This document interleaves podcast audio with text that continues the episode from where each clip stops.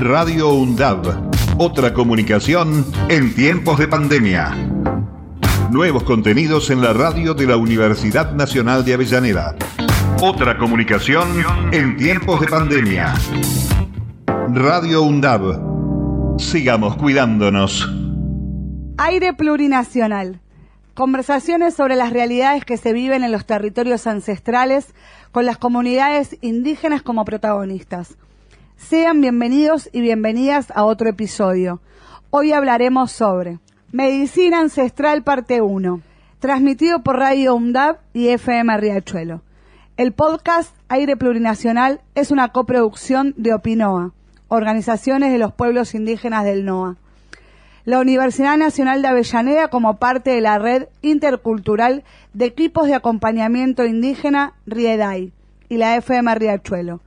Aire Plurinacional Podcast nace del segmento radial en Rompel Cerco de la FM Riachuelo. Ramico, Yanderet, Ancha, Yachtakunap, Aire Plurinacional. Aire Plurinacional.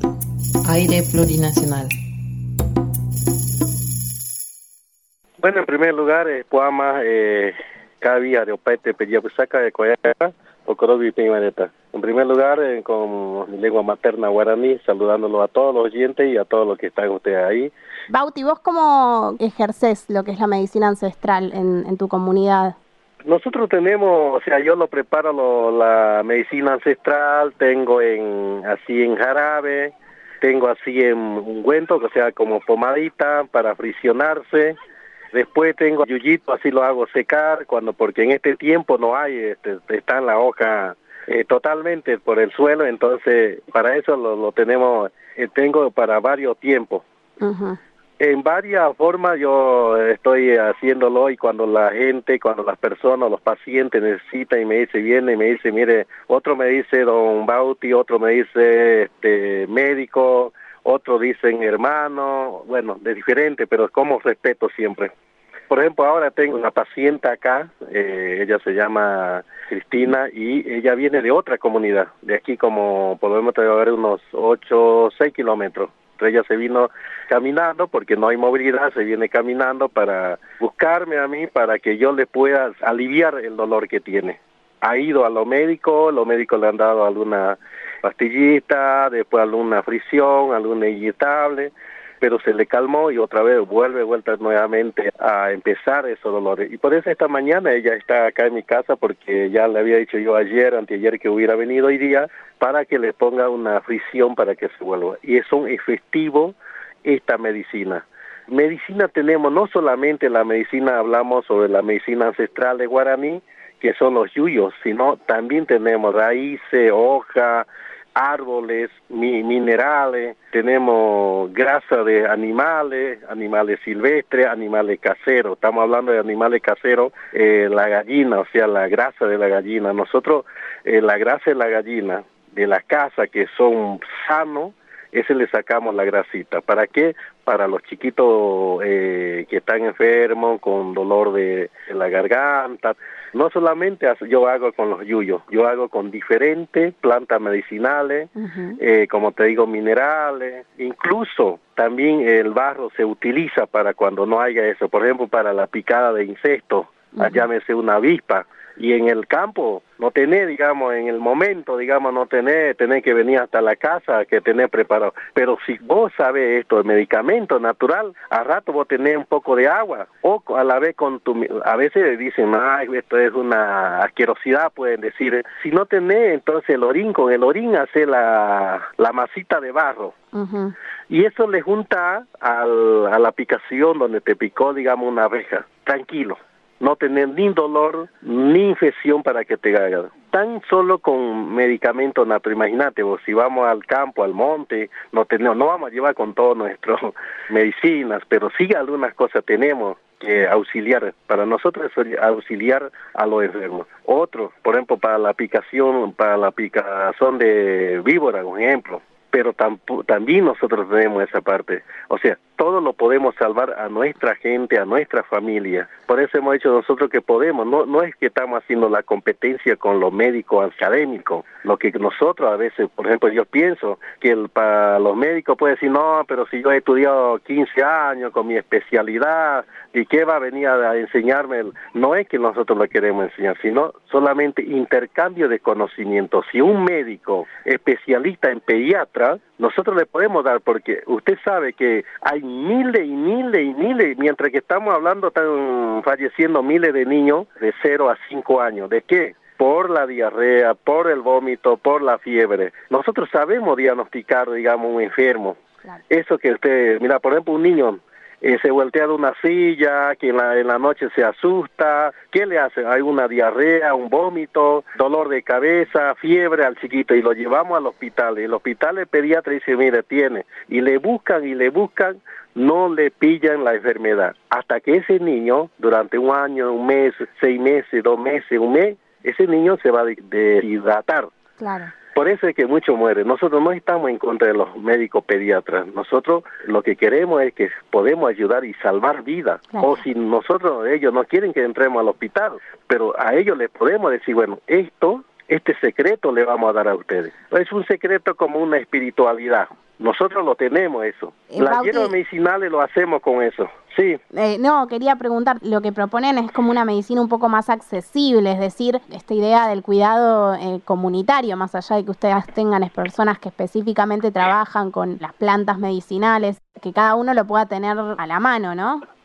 Verdaderamente lo que usted dice, eso, eso es el motivo. Nuestro ancestro, nuestras abuelas, ahora ya no existen muchas abuelas con los conocimientos ancestrales. Cuando una abuela te dice, hijita o nietita, mira, anda, tráeme, esa hojita, tráeme dos, cuatro hojitas. O sea, ya ellos se lo preparan y ese conocimiento va pasando de generación a generación. Pero ahora ya no si a los jóvenes, las jovencitas ya no quieren a saber, dice, no, será en tu tiempo, pero ya no, ¿qué voy a aprender? Toda esa tontería. Pueden decir los jóvenes. Nosotros estamos dispuestos a difundir a través de una radio de comunicación, a través de una televisión, que no de un espacio de un media horita o quince, me sabemos que la radio o la televisión eh, te cuesta un montón de dinero por minuto, por segundo, creo que te cobran los dueños de, la, eh, de los canales. Entonces nosotros decimos que nos den, aunque sea un espacio de cinco 5, 10 minutitos o 6 minutitos de no sacarle mucho el espacio. a la radio ahora que estamos agradeciendo con usted, le estamos dando, digamos, al pueblo los conocimientos. Sabemos que con todas las pandemias que hay podemos sanar a mucha gente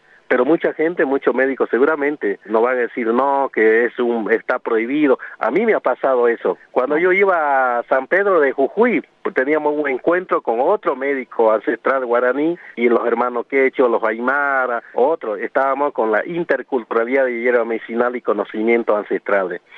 Bueno, yo llevaba mucho medicamento. En el control de gendarmería, en el control 81, me decomisan todo. Me dice el gendarme, me dice dónde va yo, estoy de ida para mañana, era estoy en la noche, yo voy de ida a hacer una exposición con otro médico y me dice dónde está tu, tu permiso. Y yo le digo, nosotros no podemos dar permiso a nadie, no, no, no, acá se decomisa todo y se queda toda esta hierba medicinales porque no está autorizado, no tiene un un seguro, no hay un médico que te autoriza en el Ministerio de Salud, el medio ambiente, un montón de cosas. Claro, se enfrentan frente a la burocracia de lo establecido y les niegan el conocimiento que ustedes tienen. Exactamente. Y eso por falta de conocimiento a los hermanos gendarmes. Yo le digo hermanos gendarmes porque le faltan los conocimientos. Sabemos que la ley de los derechos de los pueblos indígenas, la declaración de las Naciones Unidas, nos dice los derechos de los pueblos indígenas a su propia medicina tradicional y a mantener su práctica de salud y derecho en salud. Eso lo dice en el artículo 24, que nosotros los pueblos indígenas tenemos el derecho a nuestra propia medicina tradicional para mantener la práctica de salud si nosotros lo hubiéramos hecho con los médicos, con el Ministerio de Salud, con el Ministerio de Salud de la provincia, local, acá por ejemplo en Tartagal. Sí vamos a hacer la tratativa de, entendernos, pero ellos no nos van a dar, digamos, bueno, Bauti, vení, nomás ya no, no hagamos mucha burocracia, no hagamos mucho protocolo, ya hagamos, ya hay que sanar a la gente. Eso no va a haber nunca. Se va a pasar con puros papeles, con puros reuniones, acuerdos que hoy día no hacemos, que pasa mañana, que otro mes. Y mientras eso, nuestro paciente, nuestro enfermo van falleciendo. claro. Eh, tenemos los artículos, tenemos los derechos constitucionales, las leyes. Eso si nos respetaría los gobiernos, no sé, va a que buscar la forma. Bauti, te cuento, nosotros tenemos algunos testimonios de dos entrevistas que realizó una estudiante de la UNDAB en esta idea de, producir con Opinoa, con la UNDAB y la FM Riachuelo, y ella le hizo una entrevista a dos personas. Por un lado, a Daniel Zaragoza, que Daniel Zaragoza es un sanador, es un camachej de la comunidad indígena Singasta, del pueblo Nación Tonocoté, y por otro lado a Beatriz Yamir, que es un agente sanitario de la comunidad indígena La Blanca del pueblo Nación Tonocote que está ubicada en el departamento de San Martín de Santiago del Estero. Nosotros vamos a escuchar, si te parece bien, la definición que plantea Daniel Zaragoza, el sanador de este pueblo tonocoté, sobre lo que es la medicina ancestral. Escuchemos. Eh, bueno, la medicina ancestral eh, viene a ser conocimientos transmitidos de generación en generación en cuanto a lo que es remedios y formas de curación. En lo que se refiere a, la medicina indígena, manejamos por un lado el conocimiento de las plantas. Cuando uno dice plantas, se refiere prácticamente a todo, ¿no? Porque hay remedios que se preparan con, eh, con grasas de animales, eh, eh, otros remedios que se hacen con conchas de, los mejillones, de, las, de las almejas, ¿no? Sí. Están en el río. Bueno, con eso también se machaca para cicatrizaciones, utiliza. O sea que en realidad toda la que es naturaleza, una variante de medicamentos que podemos utilizar para diferentes circunstancias. Eso es una de las cosas. Después está lo que llamamos curación físico-espiritual, que se refiere ya más que nada a, eh, algunos lo conocen como imposición de manos, nosotros este, tratamos de equilibrar el, el campo energético y áurico del cuerpo para que comience a funcionar de una forma normal el, el organismo. Es un tema que es, que es embromado, ¿no? Porque eh, para llegar a cualquier tipo de curación se necesita esa, esa trinidad. Tiene que estar completamente equilibrada para que el cuerpo funcione bien. O sea, cuerpo, mente y espíritu. Los tres tienen que estar trabajando de una forma ordenada. Si no, comienza cualquier tipo de situación, digamos, este, orgánica. Pongamos un ejemplo, ¿no? Muchos tipos de gastritis vienen originados por el sistema nervioso. Muchos problemas de eh, tumoraciones o demás se generan a raíz de estados emocionales. O sea que está muy relacionado a lo que es emocional, lo físico, por consiguiente lo espiritual. Sí, en, todo siempre se ha hablado lo mismo, ¿no? cuando se dice cuerpo sano, mente sana, ¿no? Estamos hablando exactamente de lo mismo. Son, son maneras de, de llevar la medicina a un nivel general. Esa es este, la base de lo que es la medicina ancestral. Ahí pasaba Daniel Zaragoza, sanador del pueblo Nación Tonocoté. Bauti, Estamos totalmente, totalmente de acuerdo con lo que habíamos empezado a hablar, con lo que es la medicina, la espiritualidad, los conocimientos de las plantas. Después eh, habló sobre cuestión de lo que es la eh, cuerpo, mente sano, porque eso es lo que se quiere. Y para tener mente y cuerpo sano, lo que tenemos que también tener esta la soberanía alimentaria, y eso también nos hace bien. Si yo no tengo la soberanía alimentaria que nosotros hace muchos años, hace siglos que ha pasado, nuestro ancestro consumía todo lo que es alimentos ancestrales. Eso ya no lo consumimos ahora. Todos estamos consumiendo alimentos, si se quiere llamarlo este alimento tacharra que se le ponen vulgarmente. Si nosotros en las comunidades, si volviéramos con la medicina ancestral, más con la soberanía alimentaria, es lo que dice el, el hermano esto, mente sano, cuerpo sano, porque vamos a estar sanos la enfermedad, la epidemia, que la bacteria, no te va a producir tan rápido como ahora que se está pasando este, el COVID-19. Nosotros lo que queremos es luchar, defender al ciudadano de acá de la Argentina en las comunidades. No solamente estamos pensando por nuestros hermanos de las comunidades. Lo único que queremos hacer en las comunidades es solamente recuperar esta experiencia en la recuperación de plantas medicinales y los conocimientos de los pueblos de la nación guaraní. Quizá algún día con el hermano del Tonocoté vamos a hacer un, un intercambio de conocimiento. Eso es lo que también queremos hacer. Mire, de este lado, del norte argentino, de la provincia de Salta, cerca de la frontera de Bolivia. Imagínate que estamos hablando para los hermanos que están en diferentes lugares, en diferentes zonas, en diferentes rurales que están nuestros hermanos. Esta experiencia, lo que podemos hacer es muchísimo bueno, lo que es la radio, gracias a, ustedes y gracias a Opinoa, que nosotros también somos parte de la, la Opinoa a pesar que nosotros somos una organización del pueblo de la nación guaraní que se llama la Asamblea del Pueblo Guaraní. Con eso no quiere decir que nosotros no vamos a hacer porque tenemos la misma necesidad, el mismo problema, a veces cuando vienen los grandes empresarios se nos demonta, digamos, nuestro conocimiento de las hierbas medicinales, porque la hierba medicinal es lo que te da los conocimientos y también uno. Por ejemplo, yo tengo los conocimientos es en el sueño. O sea, no he ido a una universidad, una universidad, las mejores universidades de medicina eh, académica, llámese Alemania, Inglaterra, Rusia, pero es el sueño que tenemos. De ahí no tenemos esos conocimientos cuando queremos preparar. Es como cuando alguien te está enseñando de que dice eso es lo que lo vas a utilizar. Y nosotros lo hacemos la práctica espiritual, es lo que dice el hermano. Eso se llama la práctica de la espiritualidad. Es muy interesante eso que decís, Bauti, porque nos da otro poder de decisión sobre nuestra salud, ¿no? También nos presenta como la idea de salud distinta, no es solo cuidarnos o que la salud sea cuando nos tenemos que ir a curar, sino también preventiva en esto de la alimentación, del cuidado diario con plantas, está muy bueno. Por otro lado, Daniel nos hablaba de cómo afectaba la naturaleza y también esta explotación que hace la sociedad occidental hacia esa naturaleza, que es la que nos da las distintas cosas para poder cuidarnos. ¿Te parece si lo escuchamos? El desmonte de plantas, de qué manera afecta para la obtención de estas medicinas naturales. Y totalmente, porque cuando alteramos el, el sistema ecológico estamos alterando nuestra propia vida, nuestro propio ecosistema, ¿no? Hay cantidad de plantas que usted antes entraba al monte y las tenía al alcance de la mano que hoy están prácticamente extintas, tiene que ir para otros lugares para poder conseguir una planta que antes era común en una zona. Esto pasa con los árboles, pasa con plantas de flores, pasa con los animales mismos, ¿no? Sea, cantidad de animales que ya son prácticamente inexistentes en zonas donde antes abundaban. O sea, la alteración que podamos hacer nos perjudica, perjudica a la madre tierra, nos perjudica a nosotros como, como hijos y perjudica todo en líneas generales. Porque cuando alteramos la flora, alteramos la fauna. Si alteramos flora y fauna, por consiguiente, nos repercute a nosotros y así. En lo alimenticio y en algo que es mucho más este importante, que es en el ecosistema, ¿no? O sea, estamos cambiando prácticamente el, el clima en la mayoría de lugares. Y Bauti, ¿qué me puedes decir de eso?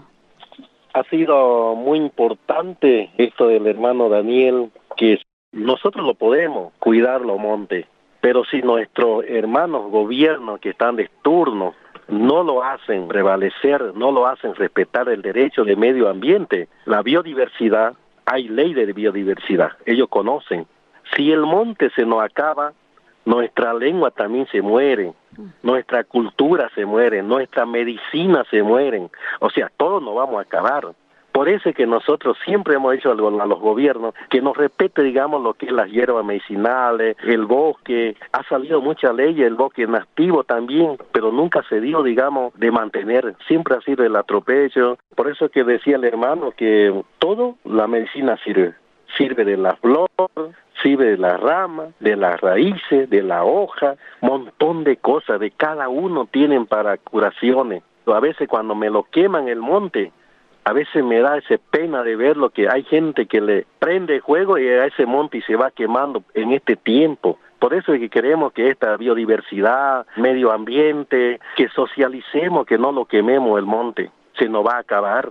La vida está en el monte, nosotros lo cuidamos el monte. Muchas veces mucha, mucha gente no puede, ah, no, pero los indios, ¿para qué lo tienen si no lo trabajan? Exactamente, no lo trabajemos, pero lo cuidamos esa medicina, lo cuidamos el bosque, todo lo que hay dentro de la naturaleza, porque yo te decía, tenemos la medicina animal, la medicina mineral, montones de cosas tenemos, porque estos animalitos si se nos acaba, ¿de dónde vamos a sacar más medicinales? Porque, por ejemplo, de la, de la iguana es un medicamento, mucho, mucha cosa sirve para eso. Otro de los medicamentos que te puedo decir ahora, te puedo nombrar, por ejemplo, para la, para la presión, para los diabéticos. Todos estamos en este tema de diabéticos. No hay ninguno que no se puedan salvar de diabético. Hay otros que ya están falleciendo por este tema de diabético. Pero ¿por qué no podemos tener esa medicina ancestral? Lo tenemos, sabemos. También de repente nosotros vamos a ser los culpables o los cómplices de dejar que se muera un amigo, un vecino, un hermano, eh, un médico, por ejemplo, hay dos médicos de esta zona que están enfermos, que están en, en Salta, no sé si lo iban a llevar a Buenos Aires, un médico. Yo no estoy en contra de los médicos, pero que ellos entiendan que el médico de ir a especializarse, ellos se vienen, pero ellos no lo curan porque lo que se cura es que cuando yo hago, digamos, la receta, ese medicamento te va a curar. El médico solamente hace la guía, no te cura el médico. Bueno, Bauti, como no sé si vos sabés, pero Daniel Zaragoza es, es un sanador que trabaja de manera intercultural en dos hospitales y un centro de integrador comunitario, que es el lugar donde pueden acceder las distintas comunidades indígenas del pueblo Tonocoté en Santiago. En otro momento de la entrevista, él habla, viste, de, la importancia de este trabajo intercultural, porque ustedes, lo, como vos bien decís, ustedes pueden aliviar los dolores, ayudar a prevenir las enfermedades, y él lo que decía es que después hay que ver con los médicos qué es lo que causó la enfermedad como para curarlo totalmente, pero que en realidad el laburo tiene que ser conjunto. Respecto a este laburo conjunto, Marianela le hizo una entrevista a Beatriz Yamir, que es un agente sanitario también del pueblo de Tonocoté, y ahí contaba cómo es la importancia del, agente sanitario para el acceso de la, de la comunidad a la salud. Eh, y nos explicaba de qué trataba. ¿Te parece si la escuchamos? El trabajo de nosotros como agentes sanitarios es prevenir, promocionar la salud en las comunidades indígenas. Bueno, yo hace 11 años que estoy trabajando, desde el año 2009, cuando hemos comenzado, nos han capacitado desde el programa médico comunitario durante 10 meses. Después, todo, todos estos años nos capacitan, tenemos capacitación siempre. Bueno, es esta hora que estamos en, en pandemia y no nos podemos juntar y eso. Claro, digamos. Desde el hospital que nosotros dependemos, que es de aquí, el pueblo más cercano, de Aposo, nos están capacitando.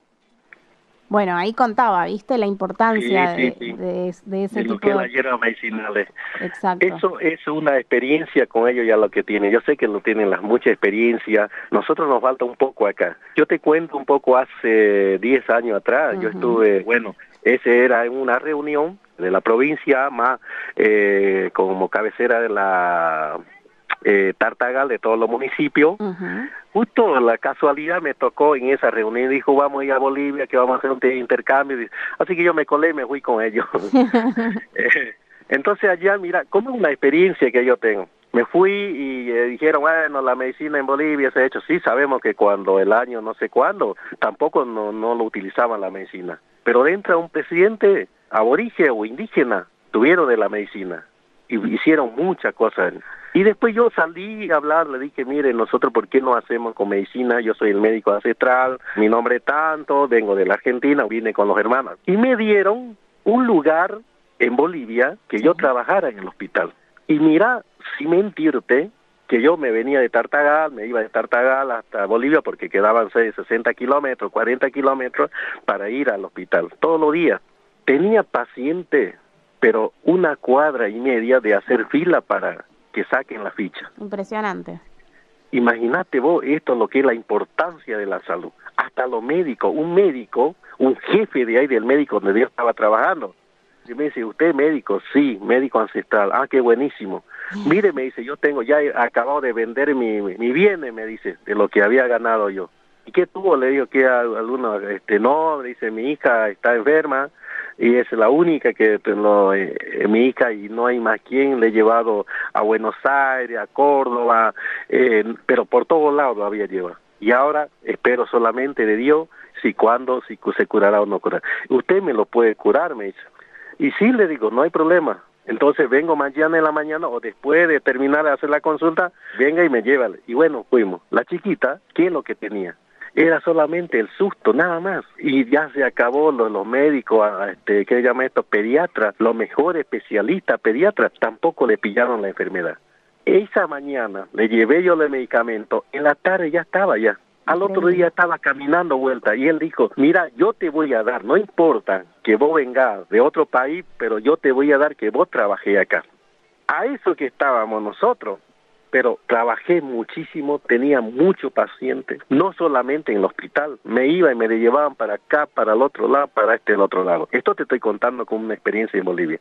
Y me querían que yo me quede a trabajar ahí. Pero en eso de las políticas, ustedes saben que la política es así. Lo sacaron a todos y se quedaron vacíos, así que me dijo, mira, lamentamos, no vamos a poder más, algún día volveremos, quizá de 10 años, 20 años, pero vamos a volver, dice él. Ve con esa esperanza. O sea que de alguna forma lo que necesitan es que les den el espacio como para poder eh, ejercer lo que ustedes conocen, que son estos saberes que tienen desde hace muchísimos años, porque de hecho la medicina ancestral curó toda la gente que existía antes de que vinieran los colonizadores. Entonces, Exactamente, algún, algún mérito debe tener, me imagino. Claro, incluso después de eso el médico de acá, de, Tartagal, me dijo, no me dijo a mí, sino por otra persona, me dijo, ¿y por qué no le damos que trabaje él acá en el hospital? Claro. Pero ¿sabe qué era lo que quería que yo trabaje en el hospital? Es solamente cumplir el horario. Claro. Y yo tenía que marcar la tarja, y decir, bueno, mira, a la hora estoy entrando, y, yo vivía lejos de una comunidad. Por ahí llovía, y mi comunidad para salir a, agarrar un remía sobre la ruta, y después me va a decir que, ah, no cumplió él, hemos dado un trabajo. Yo no quería eso, yo lo rechacé. Lo único que yo quería era que me dé un lugar para que yo pudiera trabajar con los enfermos, pero que no me contrate, digamos. Así como el horario puntual, hay que venir a hacer. Eso no no estaba yo dentro de la mi condición. Porque por ahí llovía y no iba a ir, y ellos iban si no le hemos dado y nunca vino. Entonces no quería, yo pensé y después le dije, no, no puedo. ¿Por qué? Me dice, pero si es una, un buen sueldo. No, no, no, no es por el sueldo. Lo que yo quiero, pero porque usted va a decir, bueno, mira el horario de entrada a las siete y media tiene que estar a las ocho de entrada, dos de la tarde de salida. O sea que de alguna forma lo que necesitan es el trabajo real intercultural, ¿no? Que ellos comprendan el tipo de complejidades en el que se vive, porque viven en los territorios, y de alguna forma encontrarle la vuelta para que eso les funcione a los dos, no es que les funcione a uno solo. Exactamente, esa era la idea que teníamos pero no entramos. Hasta ahora buscamos para ver si nos da un lugar. Ahora nosotros estamos pensando con las comunidades de presentar un proyecto ante el gobierno, no sé si al INAI, al Ministerio de Salud de la provincia, de la nación, o otra fundación que se encargue de hacernos una casa, mm, le vamos a buscar un nombre, sí, le estamos presentando un proyecto. Una posta de salud. o sea, de no estar sentado ahí, pero eh, la gente van a venir y si vamos, hay un paciente ahí, entonces nosotros nos vamos y lo curamos, o sea, eso es la idea. No vamos a estar sentados, digamos, vamos a hacer los trabajos en la casa, pero cuando hay un paciente sí vamos a atenderlo. Bueno, Bauti, eh, se nos está terminando el tiempo. La verdad es que ha sido un placer eh, tenerte una vez más acá en Rompe el Cerco. La verdad es que siempre las experiencias que nos traen ustedes son muy enriquecedoras también en esto de pensar nosotros como pueblo que tiene la cabeza muy occidentalizada, algunas formas distintas de hacer, en este caso formas distintas de ejercer lo que es la salud este tema lo vamos a seguir trabajando en otras secciones porque la verdad es que tiene muchísima tela para cortar, no pasamos ni, una cuarta parte de lo que se podría charlar, así que seguramente seguiremos en contacto. Antes de irnos, quería compartir con vos, si te parece bien, esta declaración que sacó Pinoa respecto de lo que fue esta última semana, el problema con la policía bonaerense. Esto es un comunicado de Opinoa, que es la organización, las organizaciones del pueblo indígenas del NOA. Eh, nunca más es nunca más. Las organizaciones de pueblos indígenas del NOA o PINOA de las provincias de Salta, Jujuy, Santiago del Estero y Córdoba manifestamos el total repudio a esta movida contra la institucionalidad de la democracia. Esta situación de rodear la casa presidencial en Olivos por parte de los policías bonaerenses uniformados y armados es más que un reclamo salarial que entendemos legítimo. Nuestra mirada va más allá de esto, ya que tiene más olor a desestabilización de este gobierno democrático elegido por la mayoría haciendo solo un poco de memoria, pensando en estos últimos años de un gobierno de derecha neoliberal desastroso o el de los distintos golpes cívicos militares que ha sufrido este país o el golpe de Estado al vecino Estado plurinacional de Bolivia, decimos a los cuatro rumbos de que la democracia es la forma para elegir a los responsables de administrar el Estado argentino. También queremos manifestar que día a día defendemos nuestros territorios indígenas para frenar el avance que viene a apropiarse de los bienes naturales no renovables, fundamentalmente el agua, bienes naturales que pertenecen a la humanidad, y sin embargo se depredan sin ningún tipo de reparo, asesinando si es necesario. Por eso, como naciones indígenas preexistentes, acompañamos y defendemos a este presidente que fue elegido de forma democrática en elecciones transparentes y ansiamos seguir trabajando en democracia para un Estado libre, soberano y plurinacional. Buenísimo. Yo lo que puedo este, opinar mi propio, eh, digamos, eso eh, está buenísimo, pero hay que compartir, hay que socializar, ahora lo estamos socializando, hace mucho, porque es verdad que hay los atropellos. Radio UNDAB, otra comunicación en tiempos de pandemia. Nuevos contenidos en la radio de la Universidad Nacional de Avellaneda. Otra comunicación en tiempos de pandemia. Radio UNDAB. Sigamos cuidándonos.